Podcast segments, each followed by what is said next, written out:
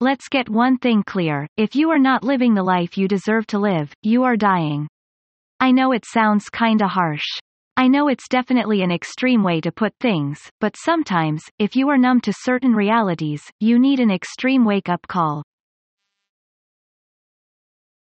This is one of those. In fact, if you think about it, there's really not much difference between human beings and sharks as far as living is concerned. Like a shark, humans need to move forward or they start sinking. When sharks sink, they die. The same applies to you. Now, please understand that if you're not pushing yourself to the limit or trying to live up to your fullest potential, it's not like you're going to die immediately. But something inside you starts to get weak, starts to get soft, starts to waste away and yes, eventually, parts of you die. There are so many of us walking around with tombstones in our eyes because we did not live out our fullest potential. We're not living nowhere near the level that we're capable of performing at. This is why so many people feel stuck, frustrated and discouraged. There are many reasons for this. But one of the biggest causes is low self-confidence. Here are 10 of the many ways low self-confidence keeps you from living the life of victory you could otherwise be living. You may be thinking, if an opportunity presented itself, why the world would I not take it? It's one thing to think about things a certain way, it's another to actually behave a certain way. If you're completely honest with yourself or in any way, shape or form feeling stuck or frustrated with your life, you probably are the type of person to look a gift horse in the mouth. In other words, you are aware that you are presented with an opportunity, but you're doubtful. You're skeptical. You're trying to figure out what the catch is. You do this with one opportunity after another and soon enough, the opportunities dry up. Well, they're still around. The problem is you're not allowing yourself to see them because all you can see is the downside. You have such a low view of your ability to get things done regardless of the challenges that you set a very high bar for yourself as far as opportunities go. In other words, you're looking for something that has absolutely no catch. I don't mean to be the person to break this to you, but the reason why opportunities are opportunities in the first place is because there is a risk to them. The higher the risk, the higher the reward. Unfortunately, your low self-confidence has really reduced your tolerance for risk, uncertainty and the potential for loss that you fail to see opportunities. Even if they do present, you don't take them. Even if you are very competent in certain areas of your life, it's very easy to give in to the temptation of coasting. I really can't say I blame you.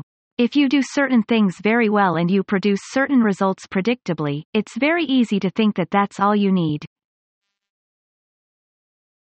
It's very easy to think that the rewards that you're getting is enough for you and your needs and you really don't have to apply yourself any further. Believe it or not, this applies to almost everybody because the default standard, as far as the human condition is concerned, is to take the path of least resistance. Laziness is actually a pretty shallow word for this. It's something deeper. With everything else being equal, if given a choice, we would rather take the easy way out. This is guaranteed. So, when you are presented with opportunities to coast, you instinctively take them. Even if you're not given such opportunities, you try to coast anyway. After all, why beat yourself up unnecessarily, right? Here's the problem. The reason why you give in so easily is because you have low self-confidence in your ability to keep challenging your areas of competence. The problem with coasting is you're not learning anything new. You're sticking to the narrow range of knowledge that you already have. Sure, you produce results with that narrow range, but it gets smaller and smaller as the world changes. Soon enough, you would realize that what you know, as well as your capabilities, are simply not up to the job. That is the bitter reward of coasting through life. Sadly, low self-confidence pushes you down that slippery slope. To get good at anything, you have to not only master a certain set of actions, but you have to constantly try to break things. You're trying to mix and match, slice and dice and try to come up with all sorts of combinations so you can step up your game. I don't care what you do for a living. Maybe you're a lawyer or a doctor, an architect or an engineer, a chemist, janitor, farmer or domestic helper. It doesn't matter. If you want to be at the top of your game, you can't just focus on the things you already know. You can't just focus on the things that you have mastered and have grown comfortable with. You have to push yourself to the limit. When you have low self-confidence, you think that challenging yourself to go to the next level is a hassle. You have such a low opinion of your ability to discover new things. You focus on the discomfort and inconvenience involved that you lose sight of what you stand to gain. It then all seems like it's just not worth it. If you are suffering from low self-confidence, it's going to be very hard for you to overcome failures and disappointments. I'm telling you right now as you read this, you're already failing. There's already the possibility of disappointment. The problem is not whether failures and disappointments happen in our lives. Spoiler alert. They happen all the time. The issue is what are you going to do about them? Are you going to sit back and just brood over how you worked so hard and miss the mark? Are you going to continue to be disappointed with yourself that you felt that you gave your best, but came up short? Or are you going to try again and again until you get the job done? Which do you think is a better strategy? Now all of us could agree about the answer. In fact, it's obvious. The problem is most people allow their failures and disappointments to define them.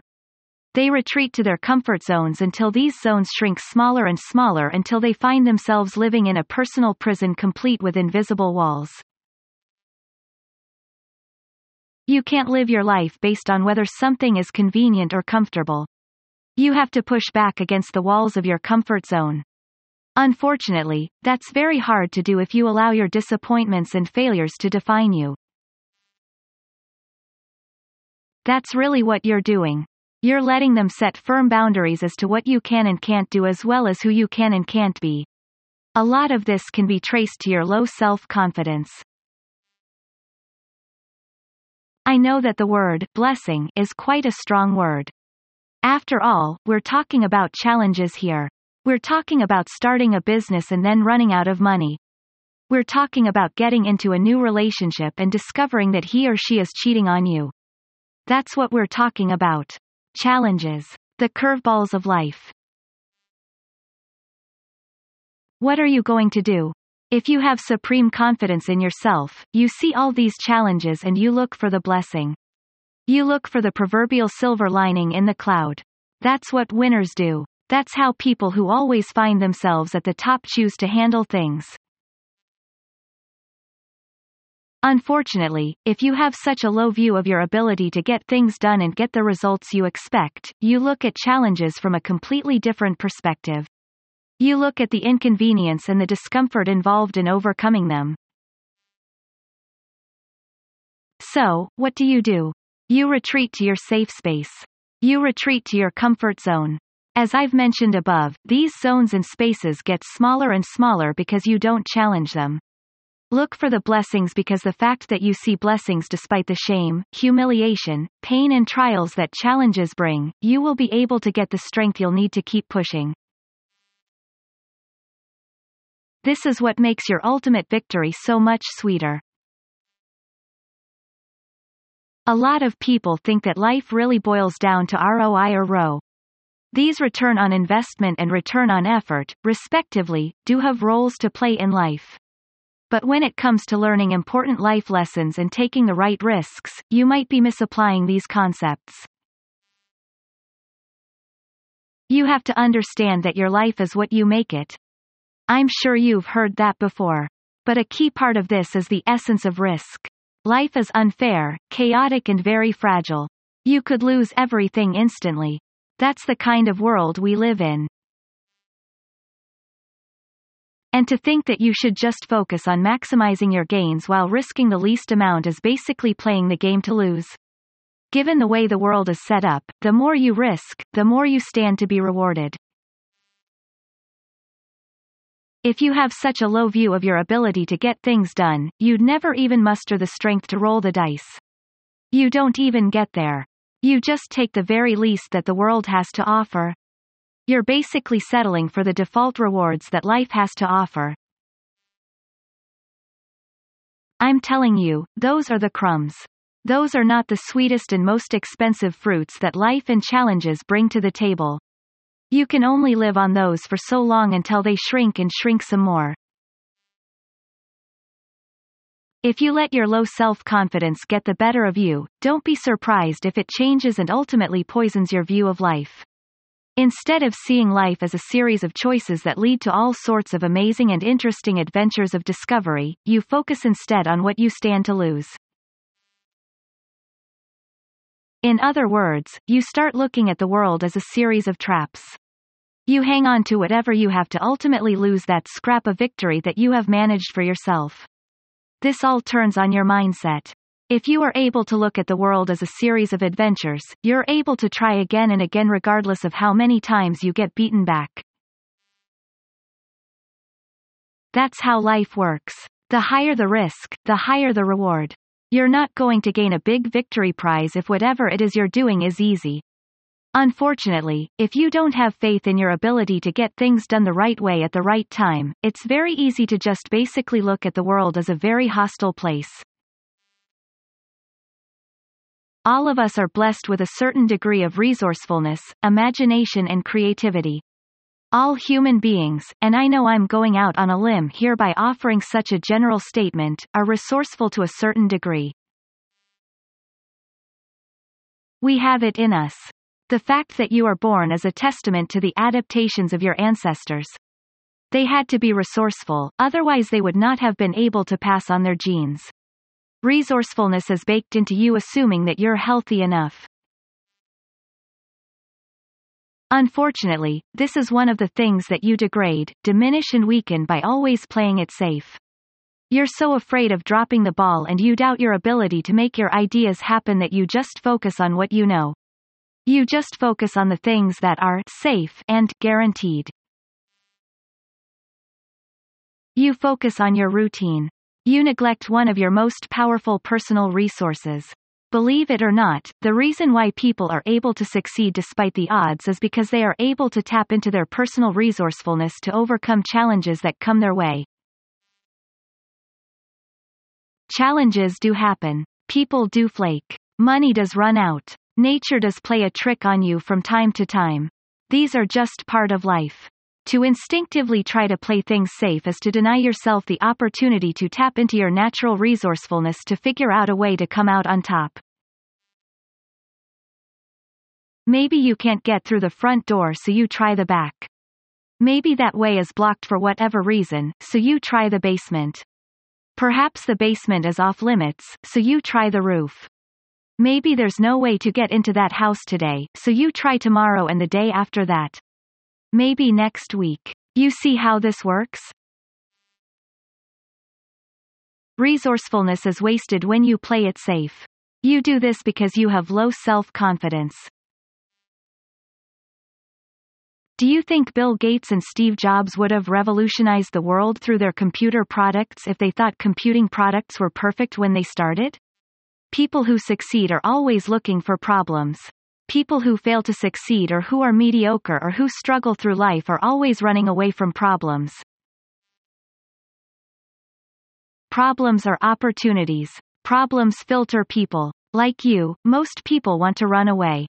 Who wants to deal with the headaches, inconveniences and discomfort of confronting problems straight on, looking at it straight in the eye, slapping it around, beating is and subjecting it to your will until it turns to its real form?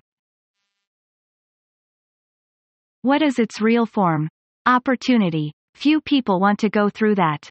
It's precisely because of people like Bill Gates and Steve Jobs who refuse to take the status quo for an answer that we live in such interesting times. Beating back challenges, solving problems, these are all adventures. But when you think that you don't have what it takes to solve whatever issue life places in front of you, life is no longer a set of interesting challenges.